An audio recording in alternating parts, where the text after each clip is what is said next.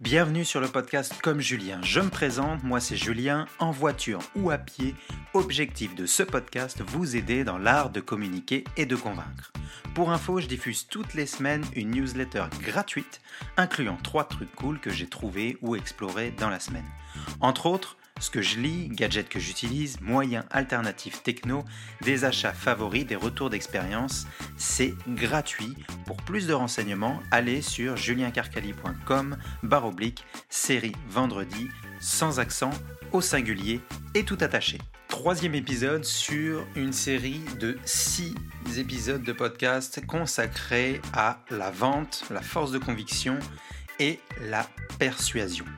Le sujet du jour, c'est comment détecter le problème des autres et s'en servir comme arme d'argumentation pour vos euh, pitchs de vente.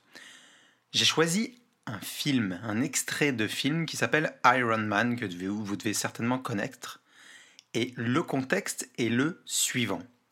Tony Stark, qui est donc joué par Robert Downey Jr., cherche à vendre des missiles de guerre en Afghanistan. Il nous fait une argumentation magistrale pour vendre ces missiles à des soldats américains. Et j'ai choisi cet extrait tout simplement parce qu'il correspond exactement au sujet du jour qui est détecter le problème des autres. Je vais vous poser une petite question comme ça pour commencer. Vous êtes-vous déjà trompé? Avez-vous déjà eu des doutes? Vous êtes-vous rendu compte que vous aviez un problème trop tard? Dans ces situations, les services des autres sont bien plus précieux et l'aptitude à convaincre dépend moins de la solution des problèmes que de leur détection. Et pour cela, je vais vous montrer à quel point c'est important de détecter le problème des autres et de vos clients, car cela vous confère un avantage concurrentiel indéniable. Trois points donc on va traiter aujourd'hui. Point numéro 1, circonscrire les problèmes. Donc bien entendu, c'est les problèmes que rencontrent vos clients. Mettez-vous un instant à la place d'une personne qui a un besoin quelconque. Si un professionnel connaît ce problème et a des chances de pouvoir le résoudre, clairement, vous allez l'écouter pour atteindre votre but principal. Mais vous l'écouterez si et seulement si ce qu'il propose paraît premièrement astucieux et deuxièmement peu coûteux. Par contre, si vous ne connaissez pas votre problème, vous avez besoin de quelqu'un pour vous aider à le découvrir. Et si cette même personne, ce professionnel en question, connaît votre problème, le comprend, sait qu'il a des chances de pouvoir le résoudre et qu'il est capable de le circonscrire, cette même personne gagne le jackpot. Elle est capable de 1. déterminer le problème, 2. le comprendre, 3. trouver la solution et 4. conseiller avant même de faire payer. La chose la plus importante est de trouver les bons problèmes à résoudre. Et pour convaincre, il faut remplacer la position de je résous un problème par la position de je fais découvrir et je résous un problème. Extrait. Vaut-il mieux se faire craindre ou se faire respecter? L'idéal serait de faire l'un comme l'autre. Donc dans le film Iron Man, Tony Stark, qui est donc le vendeur d'armes, met tout de suite le doigt sur le problème qu'il va régler. Se faire craindre ou se faire respecter, c'est la phrase exacte qu'il prononce, permet d'imposer une seule émotion à ses interlocuteurs, la peur. Ce qui est magique dans cette phrase, c'est l'idée puissante qu'elle véhicule et l'impact certain qu'elle va conférer à son auteur pour la suite de son argumentation. Et clairement, là, Tony Stark détecte le problème, mais encore plus, il le circonscrit. Point numéro 2 pour détecter le ou les problèmes de vos clients, déterminer Alors, je pense que vous connaissez, mais je vous le rappelle au cas où, si vous ne le connaissez pas, faites deux trois recherches. Il y a ce qu'on appelle l'USP, USP en anglais, l'Unique Selling Proposition. La personne qui en a parlé la première fois, c'est Rosser Reeves. Et Unique Selling Proposition, si on devait euh, sortir quelque chose en français, c'est l'argument clé de vente. Et je vais vous donner trois manières de pouvoir mettre en place cet argumentaire clé de vente, ou cet argument clé de vente. Les trois manières sont clairement indissociables. Premièrement, mettez-vous à la place de vos clients. Les entrepreneurs tombent trop souvent amoureux de leurs produits ou de leurs services et oublient que ce sont les besoins du client et non les leurs qu'ils doivent satisfaire. Supposons que vous possédiez une pizzeria. Bien sûr, ce que les gens vont venir chercher, c'est de la nourriture, en l'occurrence une pizza. Mais est-ce que réellement c'est tout ce qu'ils veulent quand ils viennent dans une pizzeria? Qu'est-ce qui pourrait les faire revenir encore et encore et ainsi ignorer la concurrence d'une pizzeria? Il peut y avoir tout un tas de choses. Ça peut être la qualité, la commodité, la fiabilité, la convivialité, la propreté ou encore la courtoisie ou le service à la clientèle. Le prix n'est jamais la seule raison pour laquelle les gens achètent. Si vos concurrents vous surpassent en termes de prix, car ils sont plus importants par exemple, vous devez trouver une autre fonctionnalité de vente qui réponde aux besoins de vos clients. Et ainsi développer vos efforts de vente et de promotion aussi autour de cette fonctionnalité. Donc, pour cette USP, la première chose, comme je vous l'ai dit, c'est mettez-vous à la place de vos clients. La deuxième chose, c'est savoir ce qui motive le comportement de vos clients et les décisions d'achat. Un marketing efficace, c'est un peu de psychologie. Un marketeur, c'est un psychologue amateur. Et comment vous faites? C'est vous allez déterminer ce qui motive vos clients. Allez au-delà des données démographiques traditionnelles telles que l'âge, le sexe, la race, le revenu et la situation géographique que la plupart des entreprises ou des entrepreneurs collectent pour analyser leurs tendances dans leurs ventes. Si on revient à notre exemple de la pizzeria, il ne suffit pas de savoir que 75% de vos clients ou de, des clients de cette pizzeria sont âgés de 18 à 25 ans. C'est pas suffisant.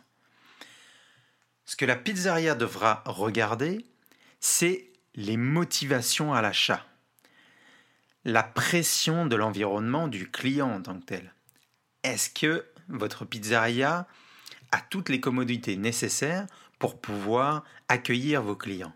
Quand on parle de commodité, ça peut être par exemple des places de parking, des places de stationnement qui peuvent permettre d'aider vos clients et d'éviter qu'ils recherchent un endroit pour stationner leur véhicule. Les sociétés de cosmétiques et de boissons alcoolisées sont d'excellents exemples d'industries qui connaissent la valeur de la promotion psychologique. Les gens achètent ces produits en fonction de leur désir pour les jolies femmes, le luxe, le glamour, et non sur leurs besoins. Donc ça, c'était le deuxième moyen pour trouver un argument clé de vente. Le troisième, c'est découvrir les véritables raisons pour lesquelles les clients achètent votre produit plutôt que celui d'un concurrent. Votre meilleure source d'information, ce sont vos clients. Et trop peu d'entrepreneurs prennent la peine et le temps de questionner leurs clients. La pizzeria pourrait par exemple demander à ses clients pourquoi ils aiment cette pizzeria plutôt que d'autres. Comment ils évaluent le goût, la taille, les ingrédients, l'atmosphère et le service à la clientèle. Vos clients vous aideront et vous seriez surpris de savoir à quel point vous allez collecter de l'information si vous leur demandez. Extrait. Dans cet esprit, je vous présente humblement le joyau de la couronne de nos gardiens de la liberté.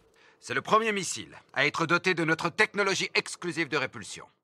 Tony Stark donne deux détails importants pour défendre son point de vue selon lequel être craint ou se faire respecter sont les deux seules solutions de la guerre. Joyau de la couronne de nos gardiens de liberté, c'est ce qu'il dit. Il amène le terme joyau que l'on peut comparer avec un bijou et liberté dans la même phrase. La deuxième chose qu'il explique, c'est un missile doté d'une technologie exclusive. Autrement dit, quelque chose que l'on ne trouve nulle part ailleurs. Et c'est exactement ça son argument clé de vente.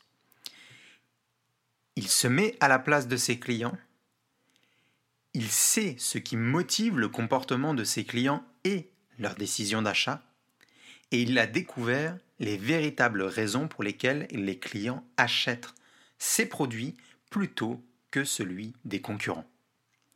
Ces deux détails que je vous ai cités, à eux seuls, sont des arguments de poids pour que les personnes à qui ils parlent achètent. Ils sont des biais cognitifs puissants pour tourner à son avantage son argumentation. Premièrement, il raconte une très bonne histoire qui fait mouche et qui donne aux gens l'envie de le croire sur parole. Deuxièmement, il montre sa supériorité efficacement avec le lancer de missile, bon là que je vous épargne, pour tout simplement prendre soin de vos oreilles. Parfois, avoir un argument clé de vente ne suffit pas. On aura beau être transparent au sujet de ce qu'il faut penser, convaincre un client si on ne l'éclaire pas sur la manière d'agir est une perte de temps. C'est pour ça que j'en viens au point numéro 3 pour détecter le ou les problèmes de vos clients. Contrastez vos propos et gagnez en clarté. On comprend souvent mieux une chose en, la comparant avec une autre plutôt qu'en l'observant de façon isolée. Se poser la question, mais à quoi je compare tout ça?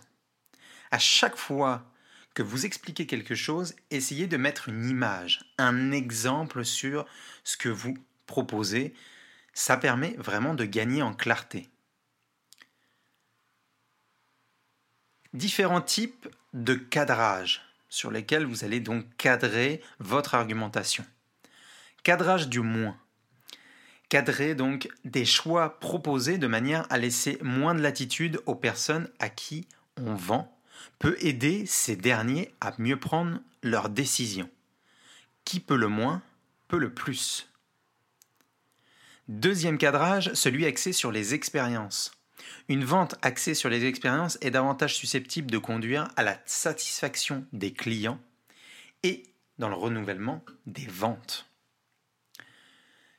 Troisième type de cadrage sur l'étiquette. Le simple fait d'attacher une étiquette positive améliore le comportement. Quatrième type de cadrage, le cadrage terni. Si vous cherchez à convaincre une personne qui ne pèse pas délibérément chaque mot, présentez-lui tous vos arguments positifs, puis ajoutez-y un peu de négatif. Le fait de signaler honnêtement un petit défaut peut faire ressortir la vraie beauté de votre offre. Cadrage potentiel, la prochaine fois que vous devez vous vendre, ne vous basez pas seulement sur ce que vous avez fait, réussi, n'importe quoi de ce que vous avez, ce qui s'est passé hier. Soulignez aussi ce que vous pourriez accomplir demain. Ça, c'est les différents types de cadrage et c'est ce qui vous permet de vous poser la question mais à quoi je compare tout ça? Et si vous commencez à utiliser ces cadrages, un, l'un puis l'autre, et voir lequel fonctionne le mieux, vous allez pouvoir petit à petit donner des images dans la tête des gens et leur permettre de mieux comprendre le produit que vous cherchez à vendre. Extrait, cette fois-ci je vous ferai écouter en entier l'extrait pour que vous puissiez détecter à quel point Tony Stark a utilisé le pouvoir de la détection de problèmes. Vaut-il mieux se faire craindre ou se faire respecter? L'idéal serait de faire l'un comme l'autre. Dans cet esprit, je vous présente humblement le joyau de la couronne de nos gardiens de la liberté. C'est le premier missile à être doté de notre technologie exclusive de répulsion. On dit que la meilleure arme est celle dont on n'a pas à se servir. Eh bien, je ne partage pas cet avis. Je préfère l'arme dont on a besoin de se servir qu'une fois. C'est ce que mon père faisait, c'est ce que l'Amérique fait. Et on ne s'en sort pas si mal jusqu'à présent. Trouvez-vous une raison de lâcher un de ces engins dans la nature et je peux vous donner ma parole que les méchants ne voudront même pas sortir de leur grotte. Donc à la fin, Tony Stark dit une chose très importante pour son argumentation. Il donne sa parole sur le résultat escompté. Il rassure son éditoire et comme je l'ai expliqué dans le chapitre 1 et 2 de donc les deux premiers podcasts, il voit la perspective de l'autre et le rassure dans ses choix. Il amène son client à faire le choix qui est important. Et donc il compare son produit avec des images bien ancrées pour pouvoir transmettre son message. Je vous fournis durant tous les épisodes de cette série de podcasts la mallette du parfait vendeur, donc qui vous permet d'avoir euh, tous les outils pour pouvoir réutiliser des concepts dont je vous parle dans ces podcasts. Premièrement, devenez un gestionnaire de données. Trop peu d'entrepreneurs récoltent des informations de leur audience, de leurs clients ou de leurs prospects. Donc, ça, c'est le premier conseil que je vous donne. Dressez la liste des meilleures sources d'informations. Collectez un maximum d'informations justement au fur et à mesure du temps. N'attendez pas la dernière minute pour le faire. Faites-le dès maintenant. Cette liste va évoluer avec le temps, mais elle va vous permettre de mieux connaître vos prospects et vos clients. Et ainsi, vous aurez une valeur ajoutée en créant un sens à partir de ce que vous avez commencé à réunir dès aujourd'hui.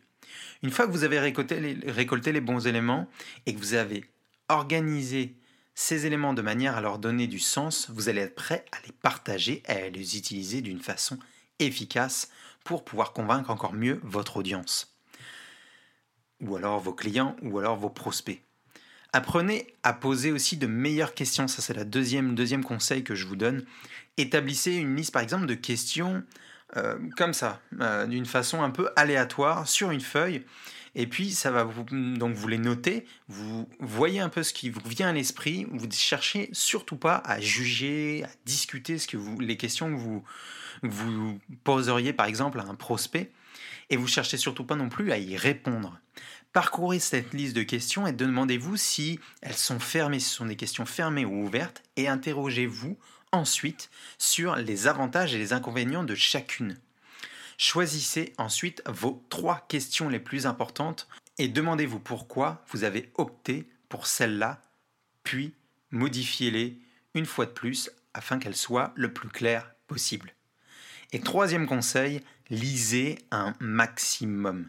Il y a des livres comme Influence et manipulation de Robert Cialdini. Il y a aussi Never Eat Alone, donc c'est plutôt un livre anglo-saxon de Keith Ferrazzi et Tal Raz. Et troisième bouquin que je pourrais vous conseiller, c'est Idée de génie de Chip et Dan Health. Je vous les conseille parce que je les ai lus et parce que je les ai trouvés très intéressants dans la façon de pouvoir vendre et convaincre efficacement vos prospects et vos clients. Je vous remettrai les références de ces livres directement sur juliencarcali.com baroblique 34. Et c'est donc ici que se termine cet épisode. Si vous avez aimé cette interview ainsi que les présentations que je propose, pensez à vous abonner à la newsletter gratuite incluant trois trucs cool que j'ai trouvés ou explorés dans la semaine. Pour plus de renseignements, allez sur juliencarcali.com baroblique série. Vendredi, sans accent, au singulier et tout attaché. Je vous remercie de m'avoir écouté jusqu'au bout et je vous dis à la semaine prochaine.